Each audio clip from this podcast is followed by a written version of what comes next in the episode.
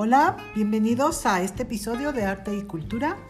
Soy Graciela Centeno y hoy les voy a hablar del señor José Villanueva, pintor guanajuatense. Él nació en Manuel Doblado y vivió en la ciudad de León durante muchos años. Él viajó a Europa cuando joven, estuvo en París, en donde realizó varios retratos y paisajes. El señor Villanueva no era maestro de pintura, él no se dedicó a la docencia. Sí tenía un homónimo que daba clases de pintura en el Seguro Social, tengo entendido, por lo que a veces se confunde. Puedo decir que tengo la fortuna de haber sido su alumna por un año y gracias a la insistencia de mi papá, lo convenció para que me diera clases de pintura. Mi papá me dejaba en casa del señor Villanueva que vivía en la calzada de los niños héroes. Él vivía con su hermana Irene, que era un poco mayor que él.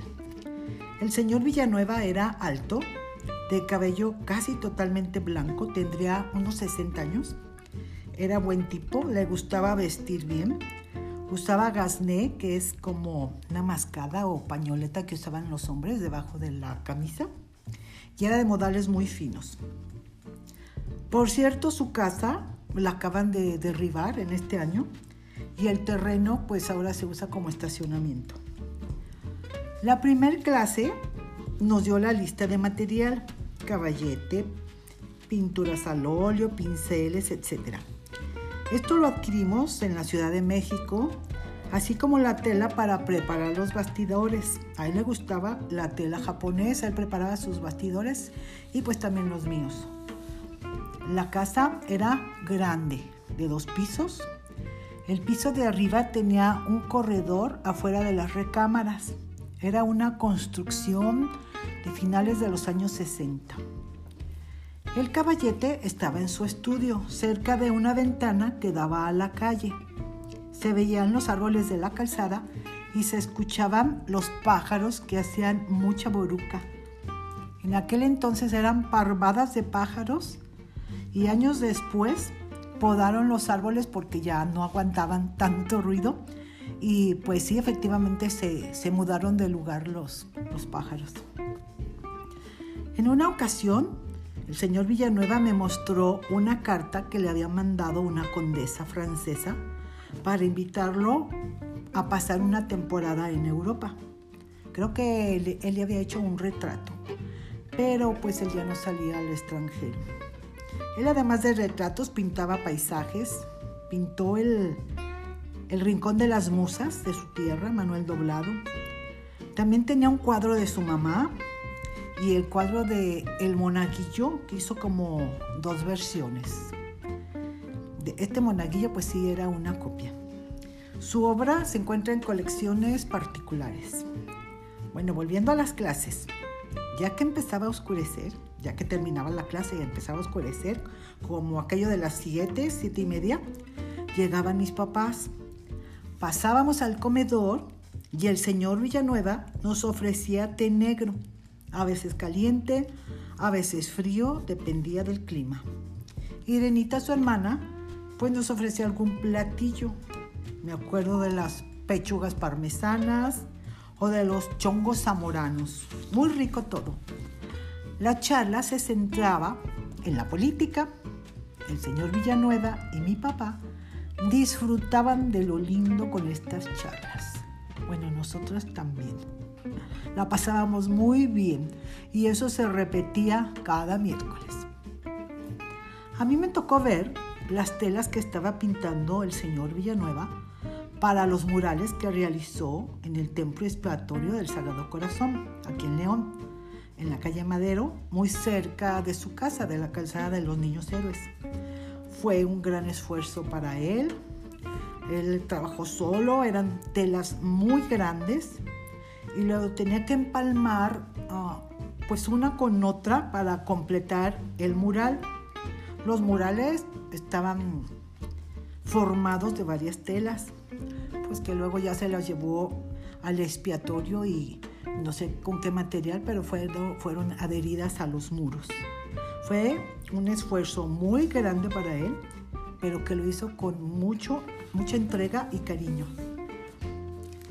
Bueno, les voy a hablar del, del templo expiatorio del Sagrado Corazón de Jesús. La construcción inició el 8 de julio de 1921 con la bendición de la primer piedra del entonces obispo de León, don Emeterio Valverde y Telles. Está cumpliendo 100 años el templo del expiatorio. Décadas después, ya con los avances de la construcción, el, el estilo del templo tuvo muchas críticas porque no correspondía a la estética del siglo XX. El estilo del templo expiatorio es un estilo gótico de la Edad Media de los siglos XII, XIII,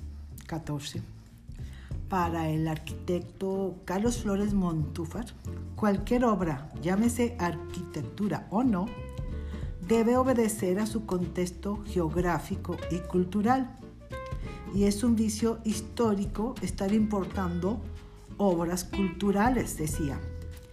Inclusive los materiales que se emplearon no son del siglo XX, como son el concreto y el acero. Por otro lado, el sacerdote Christian Jean, experto también en arte universal, comentó, se ha construido algo que ni es moderno, ni es antiguo, ni europeo, ni mexicano puro romanticismo. Bueno, pues son opiniones de los conocedores de arte. Sin embargo, pues el templo está ahí, que está cumpliendo 100 años, fue hecho con muy buena voluntad, se amplió el atrio y ahora pues es un atractivo de la ciudad de León, es un punto de referencia, un punto de encuentro se hizo también, se tumbaron casas y se hizo una esplanada muy grande. Ahorita se encuentra una crónica fotográfica de la construcción del templo, pues que está cumpliendo sus 100 años. Podemos ver entre estas fotos una foto de la cimentación y preparación de las criptas. Se realizaron 2.000 criptas que se comenzaron a vender para sufragar parte de los gastos de la construcción. Son 21 fotografías y está muy, muy interesante. Bueno, pues los invito a visitar el Templo del Expiatorio del Sagrado Corazón, los murales del Señor Villanueva. Al entrar al templo, eh, caminamos hacia el altar y nos vamos a encontrar del lado izquierdo un tríptico con la ascensión del Señor del lado derecho, otro tríptico con la ascensión de la Virgen.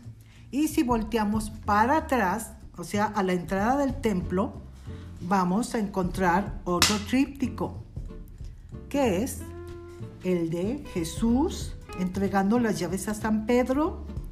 En el centro, la Santísima Trinidad con la Virgen y San José.